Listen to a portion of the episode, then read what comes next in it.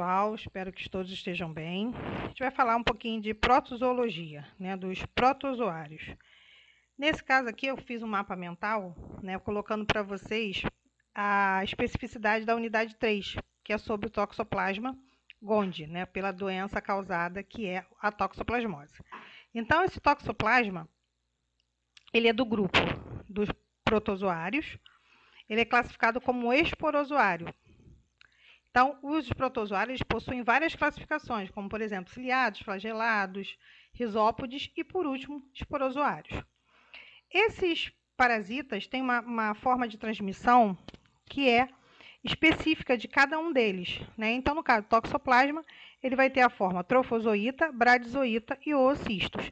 E são essas formas que a gente encontra é, em alimentos, né, em, em tecidos, é, em líquidos biológicos. A toxoplasmose. A toxoplasmose é uma doença causada por esse parasita chamado Toxoplasma gondii. Como eu falei, ele é um, um esporozoário. É uma doença zoonótica, né? então ela causa uma zoonose, principalmente é, em mamíferos né? e aves, mas com foco maior em felinos. Né? Então, esse parasita ele possui um ciclo que a gente chama de ciclo heteroxênico, onde ele vai ter dois hospedeiros, né, um definitivo, que são os animais, e o intermediário, que pode ser o homem ou algum artrópode. Os gatos, né, os felinos, na forma geral, eles são os hospedeiros definitivos que a gente encontra mais este parasita. A ingestão de carne crua, verduras que não foram é, desinfectadas da forma correta, leite não pasteurizado, é, gestante que tem a doença né, e, e, e passa para o feto, e casos de transplante de órgãos, todos esses né, vão ter uma forma é, parasitária ali que é capaz de fazer a transmissão desse parasito. Nós temos também quadro agudo febril, né, que pode ser associado à linfadenomegalia, que é, é o infartamento dos linfonodos. Algumas crianças possuem uma infecção subaguda com encefalopatia, e em casos de, da fase congênita, né, em que eu tenha a toxoplasmose congênita, pode ocorrer uma infecção no, nos olhos. Pacientes HIV positivos, né, eles possuem baixa imunidade, por isso eles podem desenvolver uma encefalopatia, né, no caso uma encefalite é, por conta do toxoplasma. E nós temos aqui, que eu botei para vocês, a característica dessas formas parasitárias que a gente encontra né, nos alimentos, nos animais.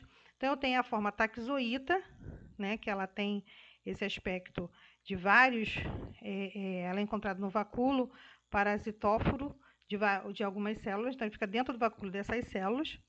Né? Por exemplo, no leite também a gente pode encontrar.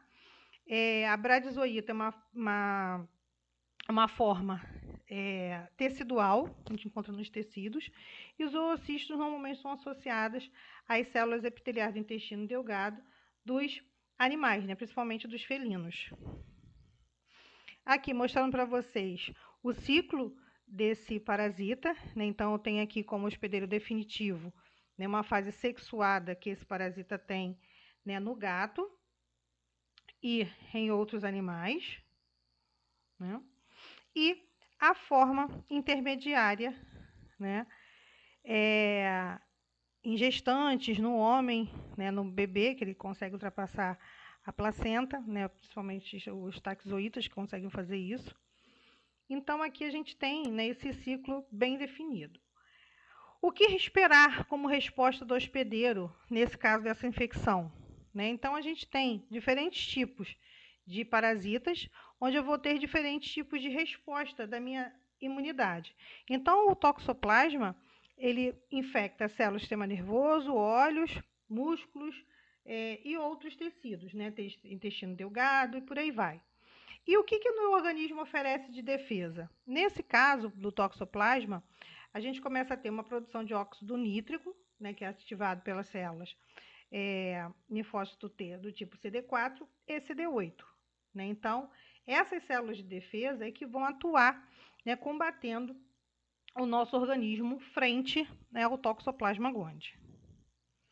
aqui só para mostrando para vocês que eu posso ter frente a esse parasita uma imunidade natural, né, que seria a inata, que demora de 0 a 12 horas, né, após a infecção, e uma imunidade adquirida em casos que eu já tenho tido contato com esse parasita previamente. Então, no primeiro dia, se eu tiver um recontato, né, essa minha imunidade adquirida ela é ativada e porque eu tenho uma coisa chamada, é uma, uma atividade na célula chamada é, produção efetora de anticorpos. Então, temos células efetoras que produzem anticorpos e esses anticorpos agem diretamente nesse meu parasita.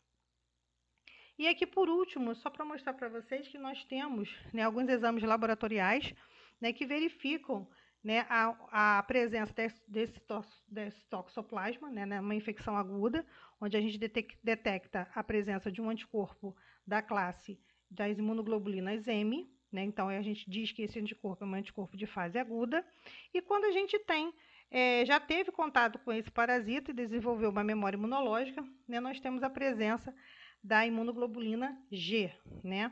Que é a imunoglobulina responsável pela memória imunológica. E é isso, pessoal. Bons estudos aí para vocês. Até breve.